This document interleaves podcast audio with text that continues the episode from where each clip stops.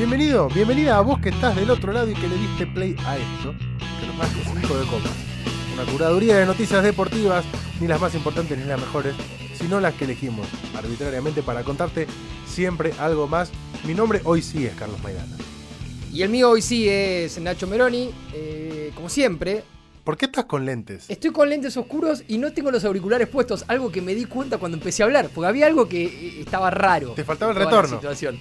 Claro. claro, no tengo los auriculares puestos. ¿Por Algo qué? que paso a Está- hacer en este momento. No hay sol acá. No, pero vine con los con los lentes puestos y no me los saqué. Te voy a sacar una foto solamente para que la gente en efecto vea que estás con los lentes puestos, pero si después ven el video en nuestro canal de YouTube, Claro. también lo pueden encontrar y bueno, y sorprenderse. Se pueden suscribir a nuestro canal de YouTube eh, para ver los mejores momentos de estos programas. No vas a ver el programa entero, pero tres o cuatro momentos del programa de fondo en la tele, mientras trabajás o vaya uno a saber qué cosa estás haciendo, podés tener. También te puedes suscribir. Es a- gratis además. Sí. No hay a- nada gratis en este país. No, te puedes suscribir a la cartaganadora.com.ar, que no es gratis, pero es lo único que no aumenta en este país. Pero ¿sabés con qué lo puedes cubrir? Con lo que te ahorraste de ganancias. Ahora, si pagás, si pagabas ganancias y ahora no pagas más ganancias por el anuncio este que va a durar un par de meses, ¿no? Sí. No se crean que esto va a durar mucho más.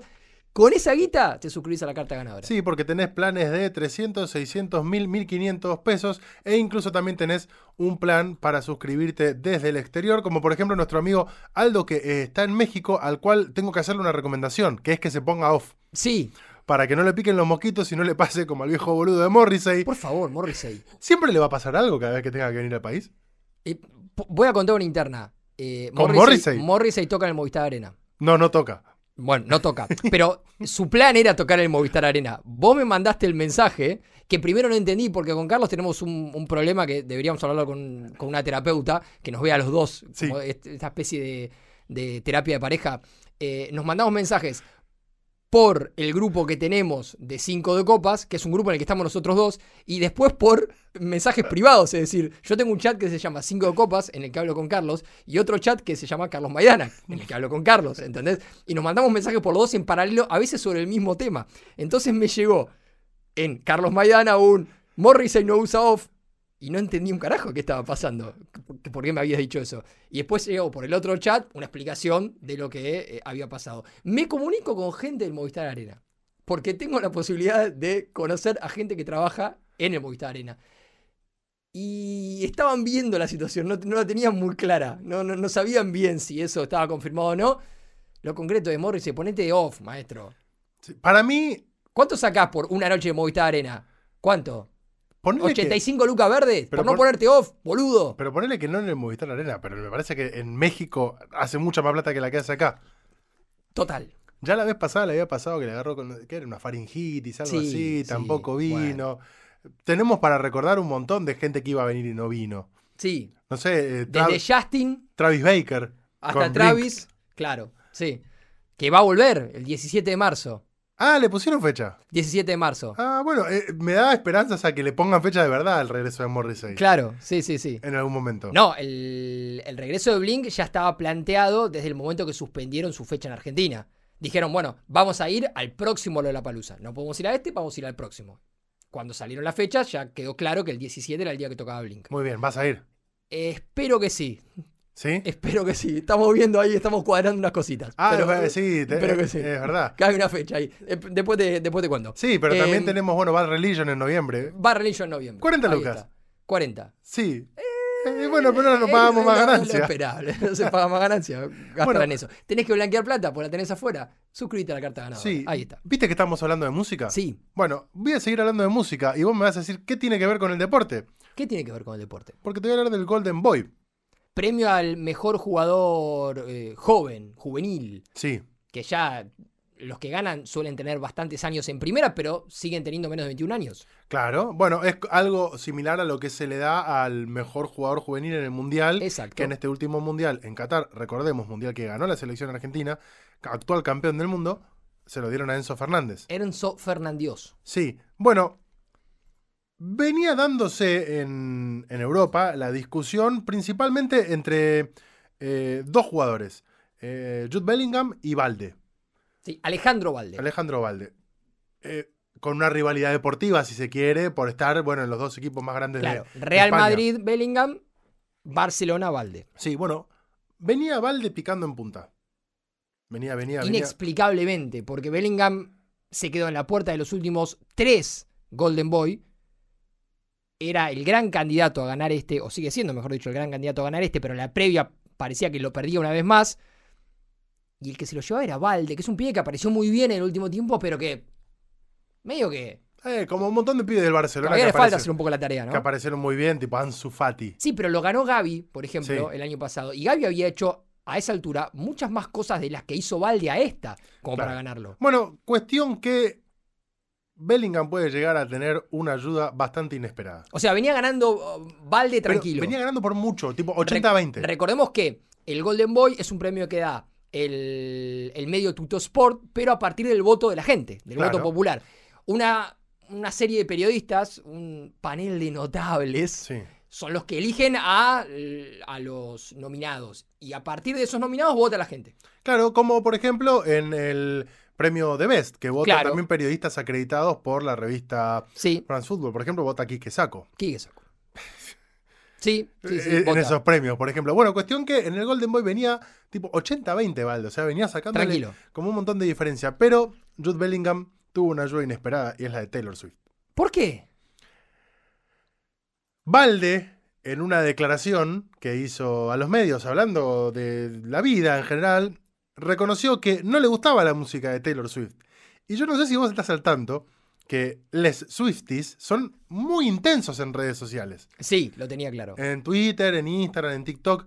Recogieron esta declaración de Valde y dijeron, ah, ¿a vos no te gusta Taylor Swift? Vamos todos a votar a Jude Bellingham. Excelente. Cuestión que de repente pasó de estar 80-20 a 20-80. Perfecto. Bellingham está punteando en la eh, premiación por el Golden Boy en relación a que de repente Valde solamente dijo que no le gustaba Taylor Swift. Le voy a hacer un breve paréntesis. Aguante Taylor Swift. Sí, aguante, este programa Banca eh, Taylor Swift. banca mucho a Taylor Swift. Eh, ¿Sabés a, a quién no le gusta Taylor Swift? A Milei. No le gusta. Sí. Em, bueno, ¿sabés a quién le gustaba a Taylor Swift? A la reta, pero no le funcionó muy no bien. le funcionó. Hay que ver si le gustaba en realidad o fue ahí, ¿no? Medio, Sí. medio rari. Do I like Taylor Swift? No, I don't like her music. Esa fue simplemente la declaración de Valde que ni siquiera dijo, no, es una porquería, la verdad que no me siento a escucharlo ni en pedo. Como por ejemplo, vos recién Claro, nombraste al León, cosa. al León, que dijo que no conocía a Lali Espósito. Claro. Eh, Ni siquiera fue, no, dijo, no, no la escucho, no me gusta su música. Se armó tal revuelo, todos los Swifties fueron a votar a Jude Bellingham y en pocas horas se adelantaron casi en el doble las votaciones de, de Jude Bellingham. Vos dirás, bueno, listo, queda más o menos la noticia ahí que ya de por sí es interesante. Bueno, hay otro juvenil que está ahí terciando en la votación para el Golden Boy, que es eh, Kaoru Mitoma, Claro, el futbolista de Brighton. sí, del Brighton, Brighton, del equipo exacto. que no compite. Sí, Eh, que eh, hizo un golazo y le Sí. regalaron un autazo. Sí, juega bárbaro. Juega bárbaro, la rompe toda. Juega bárbaro. Y le regalaron un auto por un gol que hizo. Ah, tremendo. Búsquelo. Sí, cuestión que si uno entra en los últimos días a las redes oficiales del Brighton and Hope Albion, eh, traducido al español, dice: ¿Usted sabe que Kaoru Mitoma es un gran fanático de Taylor Swift? Claro que sí. Y pusieron el link para la votación. Ahí va. En efecto, fueron un montón de Swifties a votar a Kaoru Mitoma. Ahí está. Por lo Bueno, pronto, la carta ganadora.com.ar, nosotros dos, a Nacho Meroni, a Carlos Maidana, también a Pablo, nos gusta mucho Taylor Swift. Fans, fan total. Yo estuve acampando ahí en la puerta del estadio. de Por eso River. estás con los lentes Por oscuros. eso estoy claro, porque tengo estoy ahí pasado de sueño. ¿Sabés que en los últimos días, esto que dijiste, me llevó a, a uno de esos recuerdos que, que me quedan por dar vuelta en las redes sociales y tenía que ir a confirmarlo? Pero hubo una pequeña pelea que se viralizó en la concentración de Brasil ¿En relación a qué? en relación a esto. Porque al parecer esto obviamente no fue confirmado oficialmente, pero sí hubo rumores que dieron vuelta a las redes sociales, algunos medios lo levantaron y demás, que Richarlison, Sí, amigo de la casa, tal cual. jugador de 26 años, crack total, nos caía mal primero, después nos empezó a caer bien. Tuvo ahí un pequeño problemita con Víctor Roque. ¿Sí? Lo tenés a Víctor Sí. Roque, jugador mucho más joven, de 18 años, que eh, se había convertido hacía muy poquito en el futbolista eh, más joven en debutar con la selección brasileña. Al parecer, Víctor Roque, subido a esta cuestión de soy el más joven en debutar en Brasil, soy el jugador de moda y todo el mundo está hablando de mí, se hizo cargo de la música en el vestuario de Brasil Error. y puso Taylor Swift. Error. Lo que dicen los informes, ¿no? Esto eh, no está confirmado por la Confederación Brasileña de Fútbol, por el que dirige a Brasil en este momento. Que no saben ni los brasileños quién es. No saben que es parecido a Tetaz, ¿te Sí. acordás? Y, y demás. Eh, es que a Richarlison mucho, mucho esto no le cayó eh, muy bien. Y llegó a llamar, esto lo dijo Richarlison, no lo dijo nadie de Cinco de Copas, la peor música del planeta a la de Taylor Swift hubo ahí como un quilombito en el vestuario que quedó ahí, pero subido a esta situación de lo que estaba pasando en relación al Golden Boy, Bellingham, eh, eh, Alejandro Valde, Mitoma, creo que Musiala también salió a decir, che, a mí también me gusta Taylor Swift, no me saquen de esta. Bueno, subido a esta cuestión es que se viralizó este temita, así que Me gusta el disclaimer de 5 de copas. A nosotros sí nos gusta Taylor Swift, no le gusta Richarlison. ¿podemos cerrar el programa hoy con algo de Taylor Swift? ¿Con qué? Con alguna música de Taylor Swift. ¿Cantando a dúo? No, le pedimos a Nacho Garteche que, que ponga algo de Taylor Swift. No sé si no nos no, nos juega la cuestión de derechos ahí. ¿eh? Bueno, veremos. Si se puede, se puede. Si no se puede, vamos a ir con lo mismo. Pero queremos cerrar con Taylor Swift. Tal vez Sí. no nos dejan, pero vamos a intentar Te voy a contar otra historia que se cerró. Cuéntela. La de Luis Rubiales. Mira, ¿sigue abierto hacia adentro? No. No, Perfecto. en efecto se cerró. Porque la semana pasada, el 10 de septiembre, y con un tuit, Luis Rubiales, finalmente, y luego de haber dicho muy efusivamente, no voy a dimitir. ¡No voy a dimitir! ¡No voy a dimitir! Bueno, dimitió. Defenderé mi honorabilidad, defenderé mi inocencia, tengo fe en el futuro, tengo fe en la verdad. Gracias a todos, dijo Luis Rubiales que tuiteó una carta de renuncia en un PDF en Google Drive. En, en época de mm, sobreproducción de TikToks, Sí, renunciar de esa manera, Luis, es casi.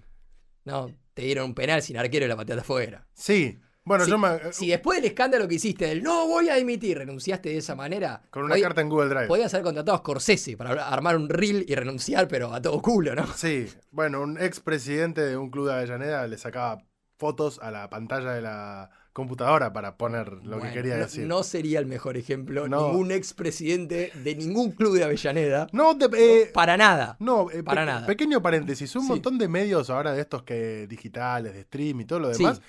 El esfuerzo que están haciendo por lavarle la cara a un expresidente independiente que va y que grita Tremendo. y que supuestamente dice verdades, pero que en todas esas verdades omite que el descalabro de un club arrancó con él. Sí, sí. y que es un delirante total. Cierro paréntesis, qué sé yo. Escuchá cinco de copas que te decimos la verdad. Sí. Básicamente, al, al ¿no? menos lo que nosotros creemos Sí. que es la verdad. Hoy he transmitido a las 21.30 horas al presidente en funciones, doctor Pedro Rocha, mi renuncia al cargo de presidente de la Real Federación Española Real. de Fútbol. Recordemos siempre que tienen rey. También le he informado de que he hecho lo mismo con mi cargo en UEFA para que mi puesto en la vicepresidencia pueda ser sustituido. Y sí, no es que te vas a ir de un lado solamente eh, ni demás. Tras la veloz suspensión realizada por FIFA, más el resto de procedimientos abiertos contra mi persona, es evidente que no podré volver a mi cargo. Me parece que en realidad no podés volver a tu cargo por la cagada que te mandaste, no por los procedimientos Claro, que te están sí, sí, abriendo. sí, sí, sí. Ahí está la gestión de mi equipo y sobre todo la felicidad que me llevo por el enorme privilegio de estos más de cinco años al frente de la Real Federación Española de Fútbol. No creo que el fútbol español pueda resultar perjudicado por toda esta campaña tan desproporcionada y sobre todo tomo esta decisión tras haberme asegurado que mi marcha contribuirá a la estabilidad que va a permitir que tanto Europa como África sigan unidas en el sueño del 2030 que permitirá traer a nuestro país el mayor evento del mundo. Debo decirte, Luis, que ojalá que no.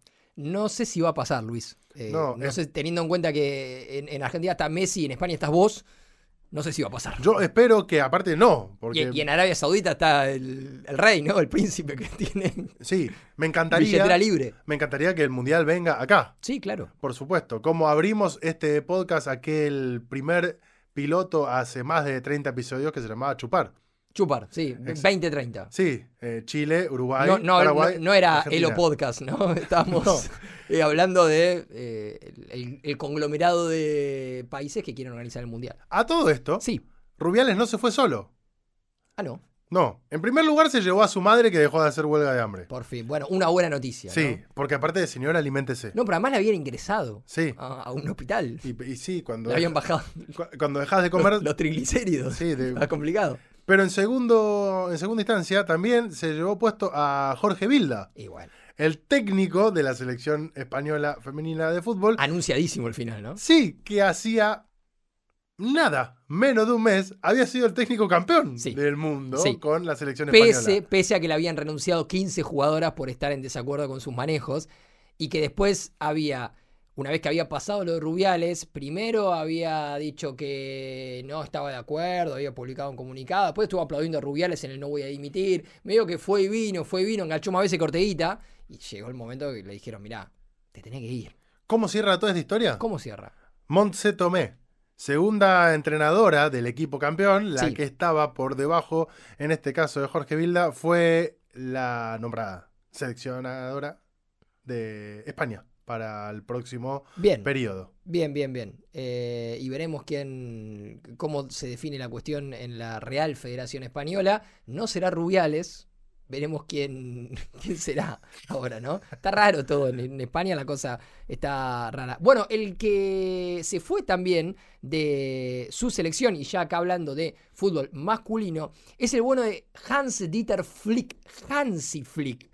El técnico de la selección alemana de fútbol masculino, el ex técnico de la selección alemana de fútbol masculino, siempre es raro y particular cuando hay un cimbronazo en el seno de esas estructuras Súper eh, que nos, dicen, que nos dicen que son las que hay que estar todo el tiempo mirando para copiar como la estructura del fútbol alemán. Copiemos a la estructura del fútbol alemán. Bueno, Hans Dieter Flick se convirtió en el primer técnico alemán despedido desde que se creó el cargo en 1926. Esto pasó hace un par de El días. primero el que rajaron en toda la el historia. primero el que rajaron. Bueno, un récord, Antes- felicitaciones. O sea, entre 1926 y 2023. Sí, 100 años casi. ¿Cuántos técnicos crees que hubo en la selección alemana de fútbol? Tira un número. No sé, yo voy a hacer el paralelismo, por ejemplo, si tenemos que pensar todos los que hubo en Argentina del 2000 a la fecha, que estuvo Sí. Marcelo Bielsa, estuvo eh, Peckerman, estuvo Maradona, estuvo em, Batista. Batista, estuvo Lartico Echea, estuvo mm, alguno más, em, eh, eh, eh, Bausa, el patón Bausa. Bausa, Sabela, Sí, Isabela estuvo 2014.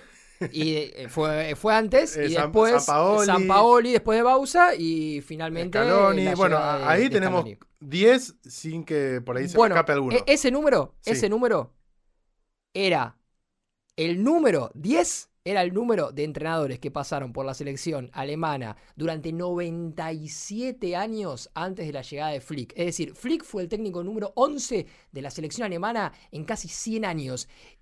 Y de esos 11, el único que no cumplió su contrato fue justamente Flick.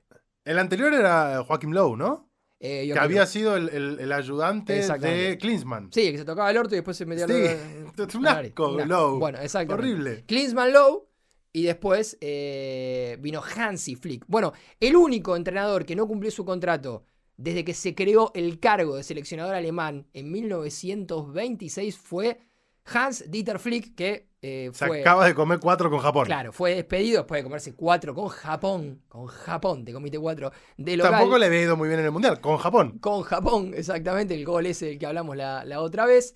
Y ahora, eh, bueno, se está hablando de diferentes posibilidades. Los imposibles obviamente son Jürgen Klopp y Thomas Tuchel, dificilísimo. El que parece que va a ser es Julian Nagelsmann, que está libre. Está en una situación rara, porque Nagelsmann está libre, pero con contrato vigente en el Bayern Múnich. Y para quedárselo tienen que pagar como 5 millones de euros, algo rarísimo, aunque el tipo no dirige y el Bayern tiene otro, otro técnico que es justamente Tuchel. Bueno, si se llega, no porque no tenga ninguna animosidad yo en particular con River, pero si se va de Michelis, Se va de Michelis, alguien le ofreció a Carlos Tevez. Llamaron y ofrecieron a Carlos Tevez. Dijeron, no, Te- Tevez tiene trabajo. No, bueno, pero eh, ofrecieron a, a Rodo Paoli. Eso pasó en un club. Bueno, eh, después les contamos.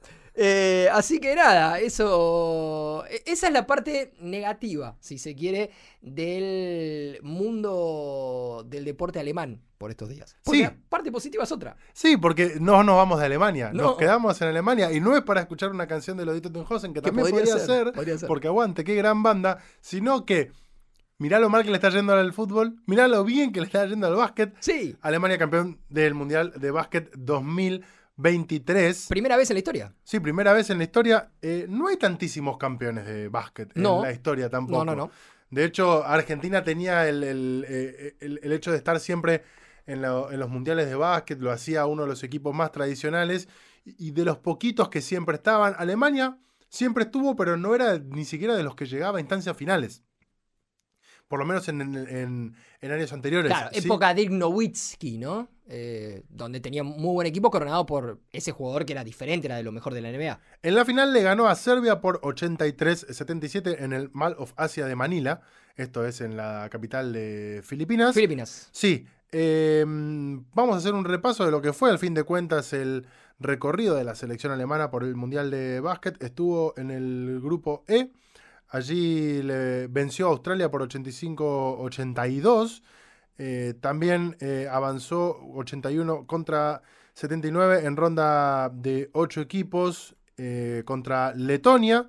Eh, también le ganó a Eslovenia. El, re- el resultado más resonante había sido ante Estados Unidos, eliminándolo en semifinales. y bueno, lo que fue la final con Serbia.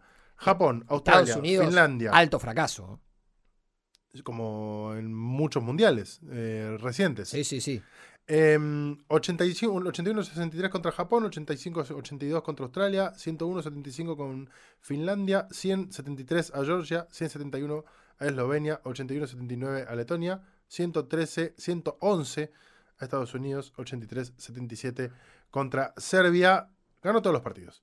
Podría no haber ganado alguno del grupo, digo, una Claro. vez que ya entras en fase eliminatoria, es lo lógico, pero ganó todos los partidos la selección alemana, así que bueno, vayan allá nuestras felicitaciones, si es que nos están escuchando en Alemania. Recomendado para el que quiera profundizar un poquito más, eh, seguirlo a Bruno Altieri en, en Twitter, que publica mucho contenido de básquet que está muy, pero muy bueno. Y especialmente eh, hay que leer, sí o sí, si te interesa todo lo que dejó el Mundial de Básquet, un hilo sobre Dennis Schroeder. Dennis Schroeder fue el MVP del Mundial de Básquet 2023, un base bastante excéntrico, eh, cuestionado muchas veces eh, en, en varias, por, por varias decisiones, que tiene una historia de vida muy, muy particular. De, de quien han hablado sus compañeros. Bueno, eh, hay ahí toda una, una cuestión que, que es muy interesante analizar y que Bruno lo, lo hace de, gran manera en un, hilo de, Twitter que está buenísimo, la historia con su padre y demás. Así que si quieren meterse en, en esa cuestión, eh, está bastante, bastante interesante para darle también otra vuelta de tuerca a lo que fue el eh, título de Alemania.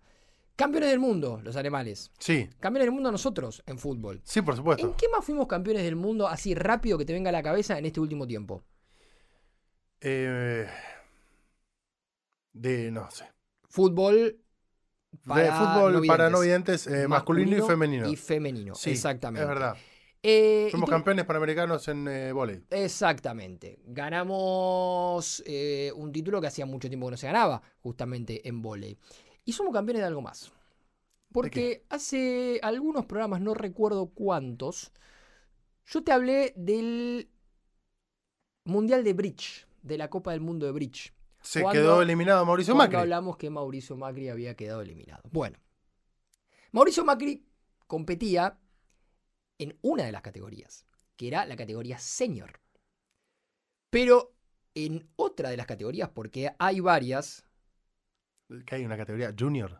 ganamos el primer título mundial de la historia del bridge argentino. Son días de gloria para el equipo nacional. ¡Vamos! Medalla de oro en el torneo transnacional de Bridge. Se disputó obviamente en Marruecos, esto te lo contamos. Terminó el 2 de septiembre, esto te lo habíamos contado también. Después de una intensísima semana en la que se jugaron 64 manos por día, con jornadas de hasta 9 horas de absoluta concentración. Esto se dio y hay que marcarlo, antes de lo que fue el terremoto, que la verdad hizo bastante, bastante quilombo. En Marruecos hay, eh, obviamente, 2.000 muertos hasta la fecha, es una, una tragedia enorme, pero bueno, antes de eso se dio el título argentino, la delegación que representó en esta, mm, en esta especialidad a la Argentina, la integraron seis jugadores, uno de ellos es Pierre Pexajevich, Pexasevich, sí, es muy parecido, eh, Pierre, eh, búsquenlo en Instagram, al joven Mick Jagger. De hecho, creo que en su bio de Instagram tiene arroba Mick Jagger porque es igual. Em, Mick Jagger que eh, está pronto a sacar un nuevo disco con los Rolling Stones. eh, sí, sí, Hackney Diamonds. Sale en, en octubre. El otro día presentaron Angry, el primer single, que está muy bueno. Está buenísimo. Y está muy bueno el video. Sí, también.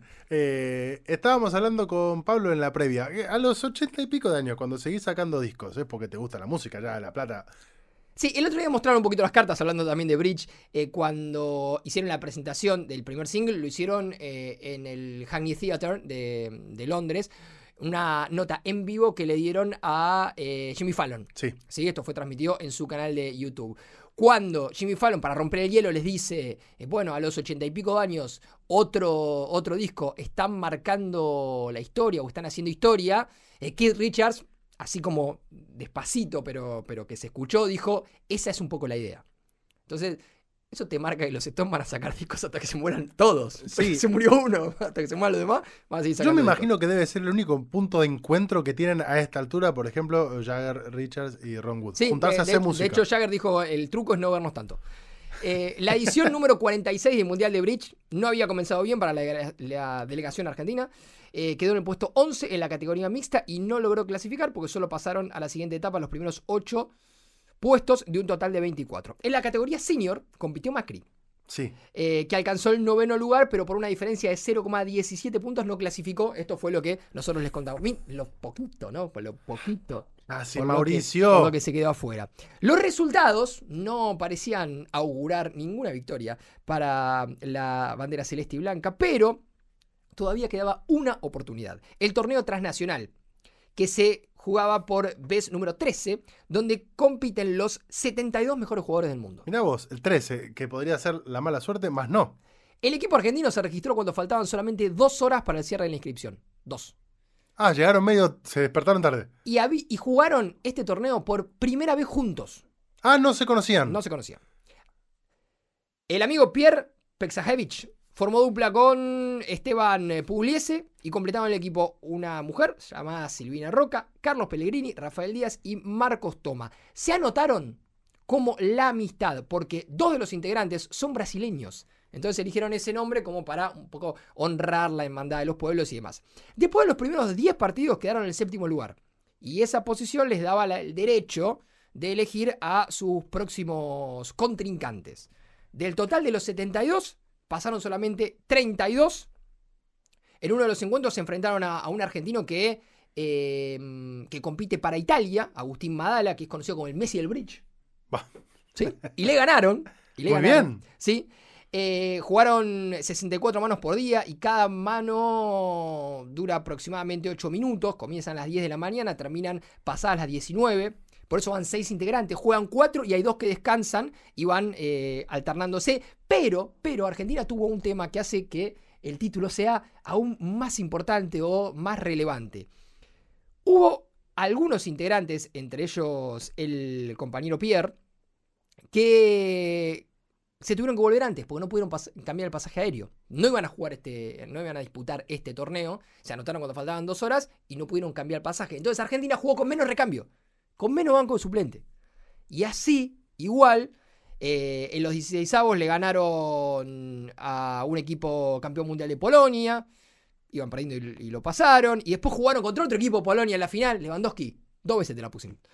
Mm, y le ganaron. Así que de esta manera, Argentina, con menos suplentes que otros equipos, ganando la Polonia en la final, ganándole al Messi y al Bridge, por primera vez en la historia, se consagró campeón del mundo de esta especialidad, de este juego que juega Macri, que se quedó afuera en la categoría senior, pero que tuvo un equipo argentino que trajo la copa, papá, acá. Según reveló Página 12, Sí. recientemente el nombre de Pierre Pexajovis empezó a sonar en la escena política por ser el amigo de Mauricio, Claro. que obvio. realizó grandes aportes en dinero a la campaña de Bullrich y que ahora, alineado con los deseos del expresidente, sería el encargado de organizar cenas para recaudar capitales con el fin de financiar la campaña de Milei. Sí, dijo Macri, el único de nosotros que ganó algo es este, así que vamos a darle bola. Sí, eh, bueno, Perdimos todo. Bueno, eh, lo concreto es que el amigo Pierre es, es- es amigo justamente de Macri. De hecho, han sido pareja en, en algún momento, eh, obviamente de Bridge. Eh, han jugado juntos.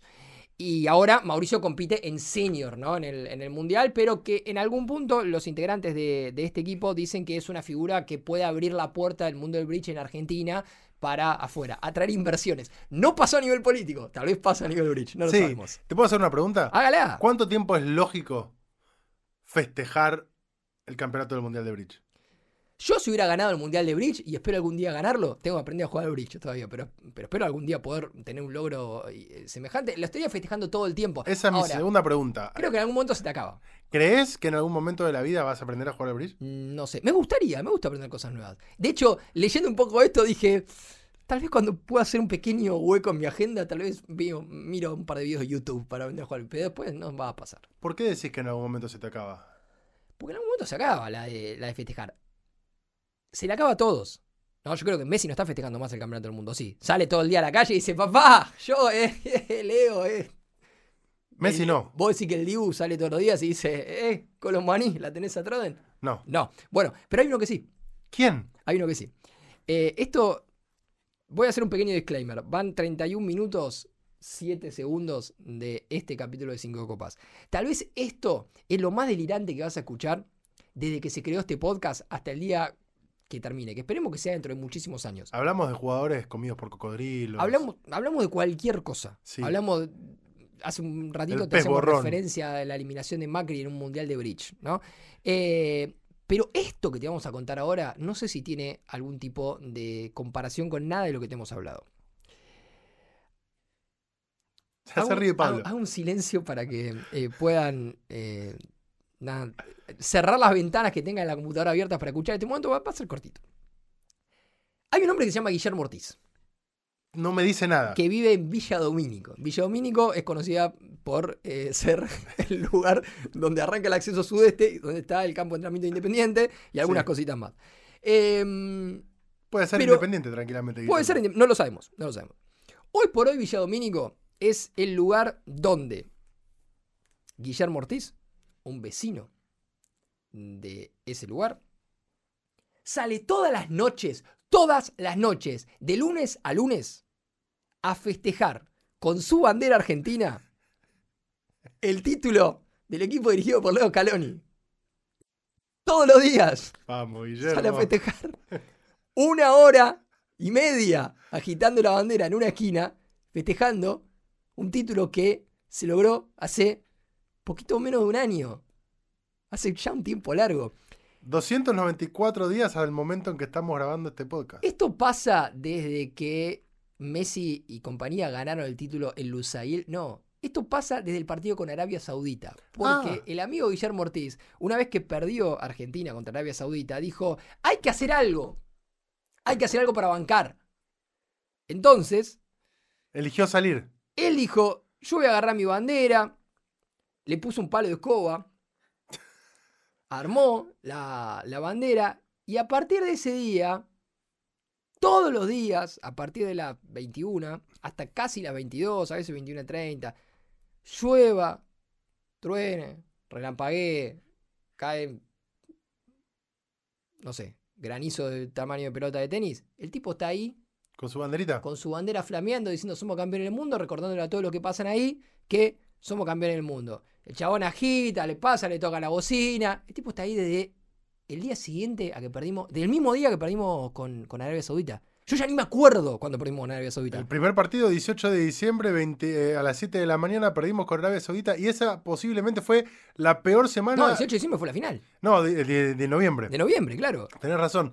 Y esa posiblemente haya sido la peor semana de mi vida. La peor, sí. Porque hasta el partido con México y hasta los 70 minutos del partido con México era todo angustia, todo nervios. Después de la derrota, Guillermo Ortiz agarró el palo de un secador. Yo dije, Coba, de un secador de piso. Le pegó una bandera con cinta y salió a la calle. ¿Y es la misma bandera? Es la misma bandera y a partir de ahí lo está haciendo todos los días. Bueno, como el Todos los días, maestro. podemos decir que por lo menos un visionario como aquel hincha que se tatuó las banderitas y la derrota contra Arabia Saudita, pero después se tatuó Claro. el triunfo ante México, después se tatuó el triunfo ante Polonia, ante Australia, Países Bajos, Croacia y por supuesto Francia. Hace poco se hizo viral eh, otro hincha que se había tatuado un, Sí, sí, bueno, no, a veces puede fallar. un par puede de fallar. partidos. Sí. No, no anduvo.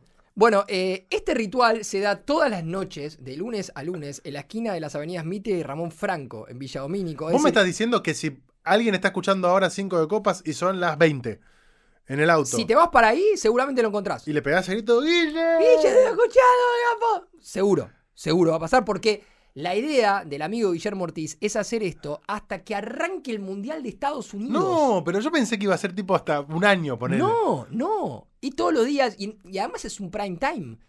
Es decir, a esa hora hay partido de Argentina cuando le toca jugar. Juega Messi a esa hora. Ahora ¿Cuántos juega la Major League Soccer. Los partidos de Copa Libertadores son a esa hora. Maestro, te estás perdiendo un montón de cosas por salir con la banderita. Se estrena banco. Ahsoka los martes. Total. Sí, ahora que apareció Anakin. Yo, no, no me cuente nada. No Y se- te lo viste todo el no mundo.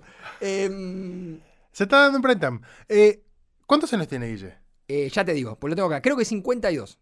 Ah, bueno, porque. eh, 52. Vive en. Avellaneda. Está bien, se, se planea vivir mucho. Sí, sí, tiene, tiene, tiene. Sí. Bueno, por él no tiene nada que hacer. Evidentemente no tiene nada que hacer. ¿no? O sí, bueno, pero es un sacrificio. Bueno, está bien. Hay gente que prometió cosas muy complicadas. ¿Viste esos que prometen, bueno, si La Argentina. dolarización. Esa es mucho más Dale. complicada. Pero viste que te dice, yo si Argentina sale campeón, no tomo más cerveza hasta el próximo No, mundial. monstruo, no, y la, y- puede y- pasar. Sí, y la pasar. padeces. Puede pasar. Por eso. Sí. eh, Bueno, esto está bien. Eh, podríamos abrirle ahí un- una cuenta de, de suscripción al amigo Guillermo Ortiz y que la gente lo banque. El, el tipo está bancando a Argentina, loco. Vos no estás festejando ya. Vos que estás en tu casa y estás escuchando este podcast, ya no estás festejando el título. de hecho, el otro día. Nos me- costó un montón, nos costó un huevo y ya lo naturalizamos. de hecho, el otro día Este me, tipo sale toda la noche con una bandera. ¿Sabes lo que es eso? me reclamaron, por eso lo dije apenas arrancó el podcast, que no estamos diciendo todos los programas que somos el país campeón del mundo. Somos campeones del mundo. Vamos. Pero bueno, ya, ya lo tenemos como, como es parte nuestro. Es como un tatuaje cuando, viste, se te, se te cicatriza, que se cae en es- La cajarita. la, cajarita, la piel, y ya, Sí. ya pasa a ser parte tuyo. Hincha pelota el momento en que te empieza a picar y no te puedes rascar. Horrible, ¿eh? En la espalda es lo peor que hay. Sí. Bueno, eh, así que bancamos al amigo Guillermo Ortiz. Si alguien pasa por ahí, si alguien pasa eh, por, por la intersección de estas calles en Villa Domínico y lo ve, toquele bocina. Si son oyentes de. Si alguien pasa y lo ve, eh, primero, tóquele bocina, segundo, arroba Nacho Meroni, arroba Carlitos Maidana, arroba no sáquenles una foto, algo. eh, y también nos pueden contar en redes sociales si todavía mantienen alguna, algún tipo de festejo Sí, o hicieron alguna promesa en relación al campeonato del mundo. es cierto. Si se tatuaron algo. Sí, si tienen alguna cábala en relación al campeonato del mundo. Porque viste que a veces tenés que prometer, bueno, voy a sostener esta cábala. O, pongo todos los partidos de Argentina que gane hasta que vuelva a perder las mismas medias, sin lavarlas. Claro, exactamente. Un asco. Pero viste que hay gente que lo, lo hace. Vamos con dos rápidas. Si, vamos- si hablamos de campeonato del mundo, si hablamos de escaloneta, si hablamos de Lusail, si hablamos de Qatar, hablamos de Messi. Sí, ¿sí? Tenemos dos cositas para contarte de Messi antes del evento. sí. Porque estamos ya sobre los oh, 38 minutos. Muy bien. Estamos bien, pero tenemos que contarte dos cositas. Messi tiene nueva casa en Miami. Porque te acordás que cuando vivía en París no le gustaba esta cosa del hotel, de que medio que había dicho que los hijos no se adaptaban al hotel y demás. Bueno, entonces, ahora que va a vivir en Miami, que está viviendo en Miami, pero que planea vivir mucho tiempo, dijo, me como una casa. Sí. ¿Y qué se compró? ¿Un PH? De- ¿Con patio interno? ¿Consiguió? Viste que está complicado el, el mercado inmobiliario. Un PH patio interno, un- una terraza, un lavadero atrás, un espacio Mm. para poner un Whirlpool. No, y por lo menos un paticito para Hulk. Sí, eh, chiquito. No. Sí. Compró una casa valuada en 11 millones de dólares. Tiene nueve habitaciones. La suite principal, vos pensá donde vos dormís, tu cuarto. Si estás en tu casa, ponele pausa este podcast, agarra una cinta métrica y medí tu cuarto. Bueno, lo bueno es que estamos hablando de Messi, por lo cual no te vas a deprimir. Se lo merece, se lo merece, se lo Sí. merece. Eh, pero la suite principal tiene 150 metros cuadrados. Mi departamento tiene menos de 100.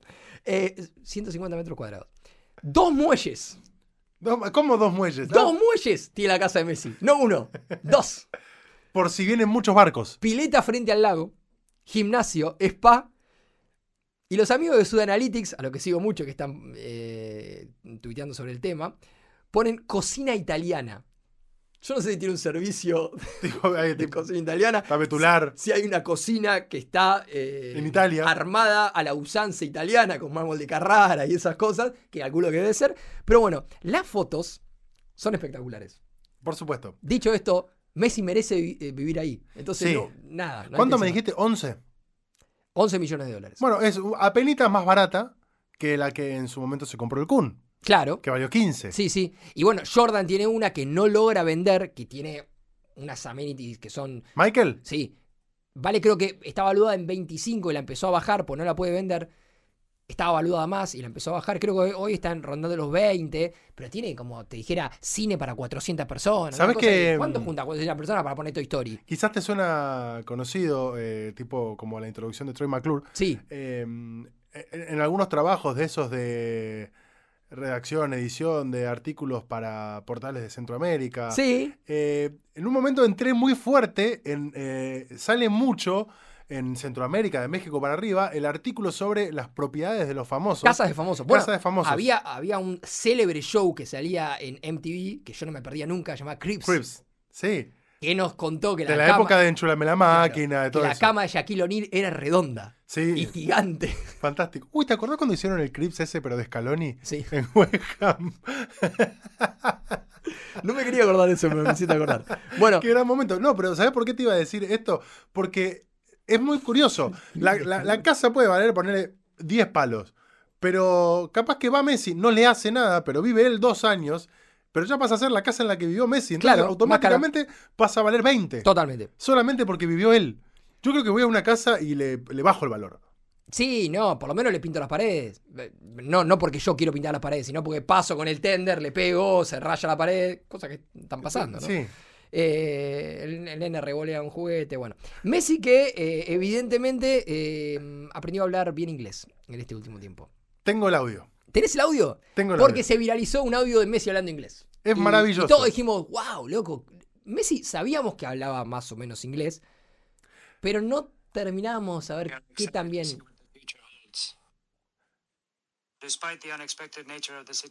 Ese es Messi. today we find ourselves in the final match. This game is for those who are unaware of our training and ¿Viste? don't witness our day-to-day efforts. No, no le a for los this esfuerzos de día a día. Boludo, Dieron lo it. mejor para competir. It has eluded us in the past, but we are determined to achieve it this time. Estamos determinados para. Se les escapó en el pasado y ahora estamos. Sí. Nació en Arizona. Sí, es eh, inglés nativo. Como nativa, como dice Luana. Ustedes seguramente escucharon esto, pero tenemos que decirles algo. Sí.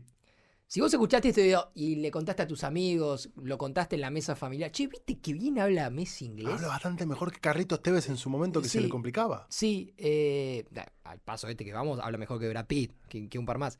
Bueno, ese no es Messi hablando en inglés. Pero es la misma voz. Sí, es la misma voz hecha por una inteligencia artificial.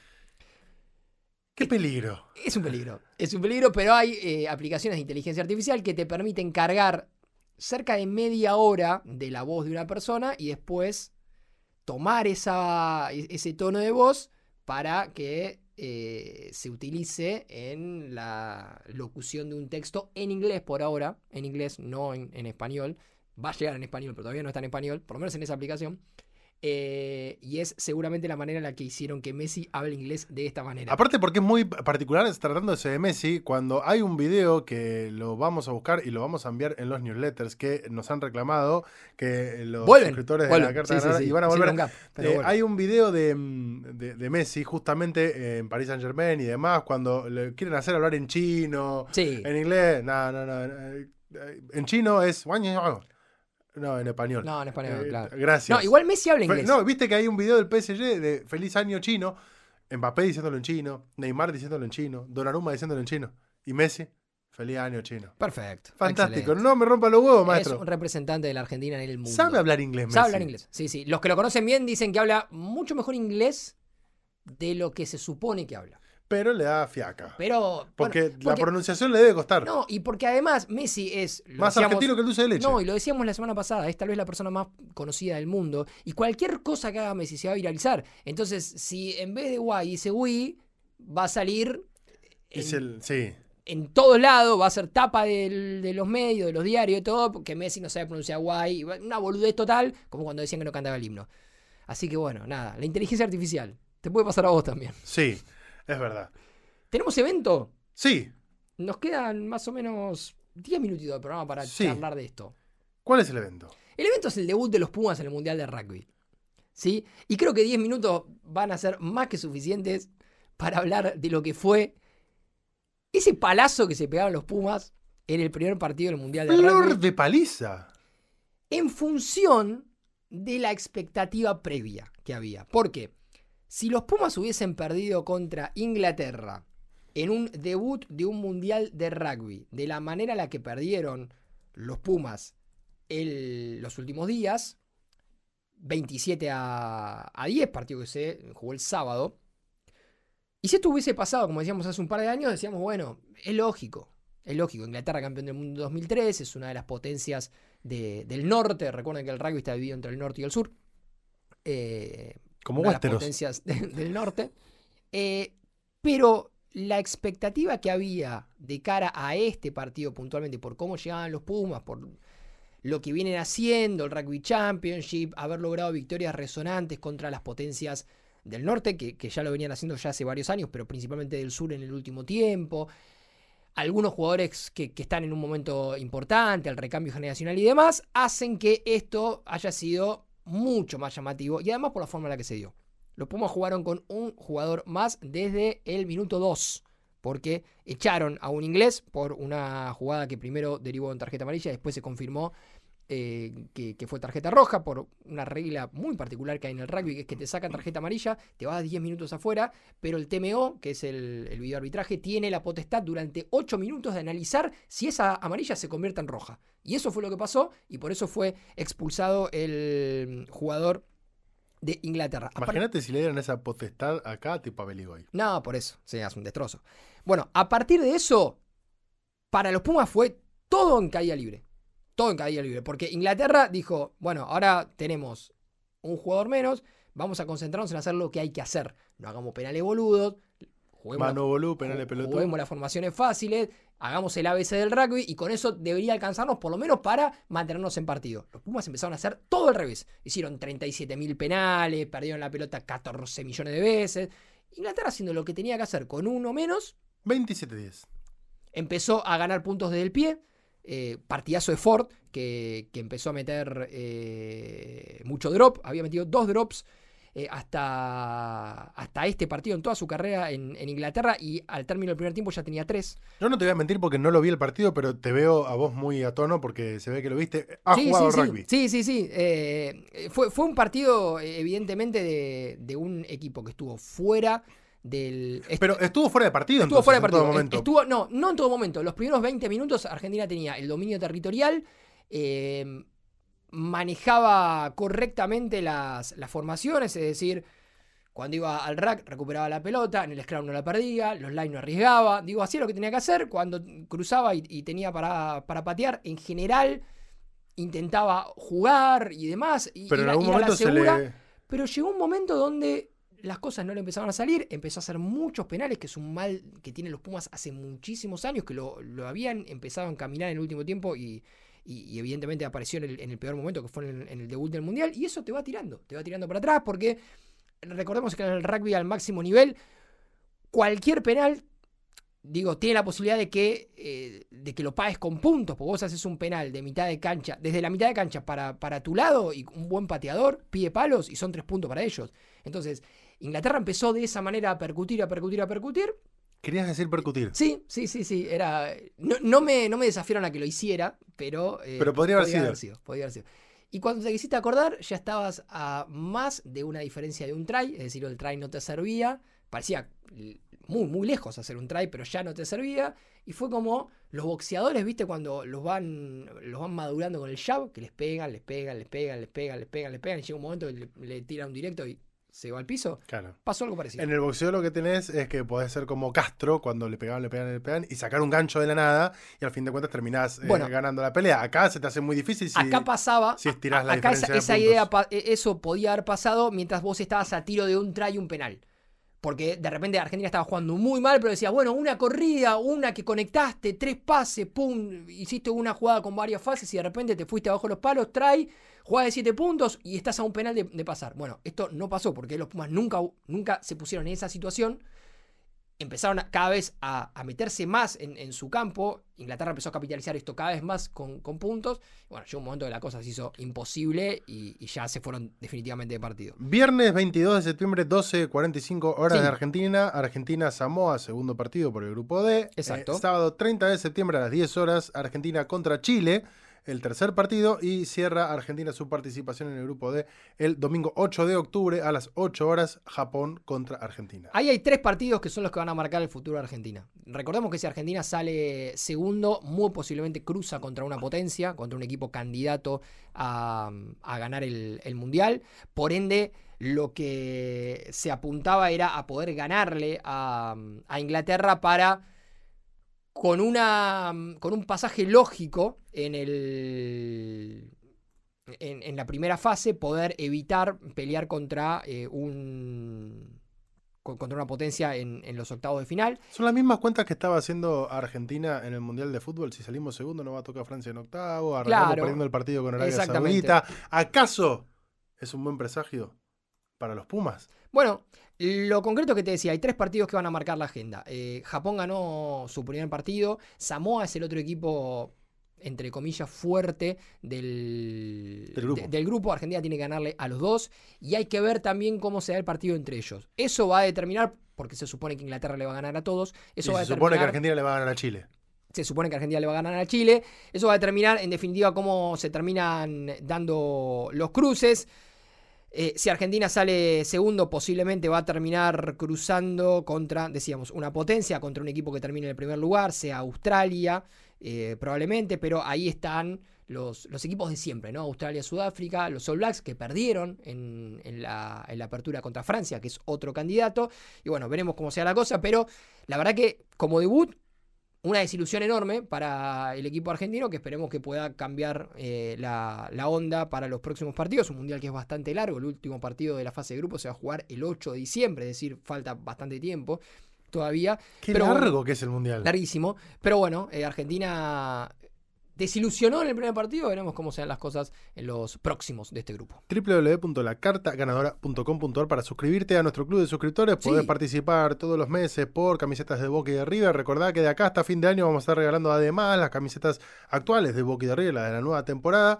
Pelotas del campeonato argentino, la pelota Argentum La Argentum, 1893, divina, el otro día la divina, vi. con la que Lionel Messi el otro día le hizo el gol a Ecuador, por ejemplo, de Sí, tiro libre. exactamente. Eh, hoy estamos grabando un martes, así que no sabemos cómo será el devenir de la selección argentina todavía Por eso no hablemos en del tema. En la partido ante Bolivia en La Paz. Eh, libros y muchas cosas más. Así que te metes ahí, lacartaganadora.com.ar y te podés suscribir. YouTube, YouTube, tenés que ser suscriptor de Sí. nuestro canal y después hay un montón de lugares donde podés arroba Nacho Meloni, arroba Carlito estar en Maidana. contacto con Ahí nosotros. nos podés seguir. Tenemos un canal de difusión en Instagram Claro. también donde te contamos algunas cositas y bueno, hay un montón de cosas eh, para que nada, aportes con esta locura colectiva. Gracias a la gente eh, de Tres Agujas, a Pablo, a Nacho Garteche y a la gente de Posta. Sí. Y por supuesto, gracias a todos.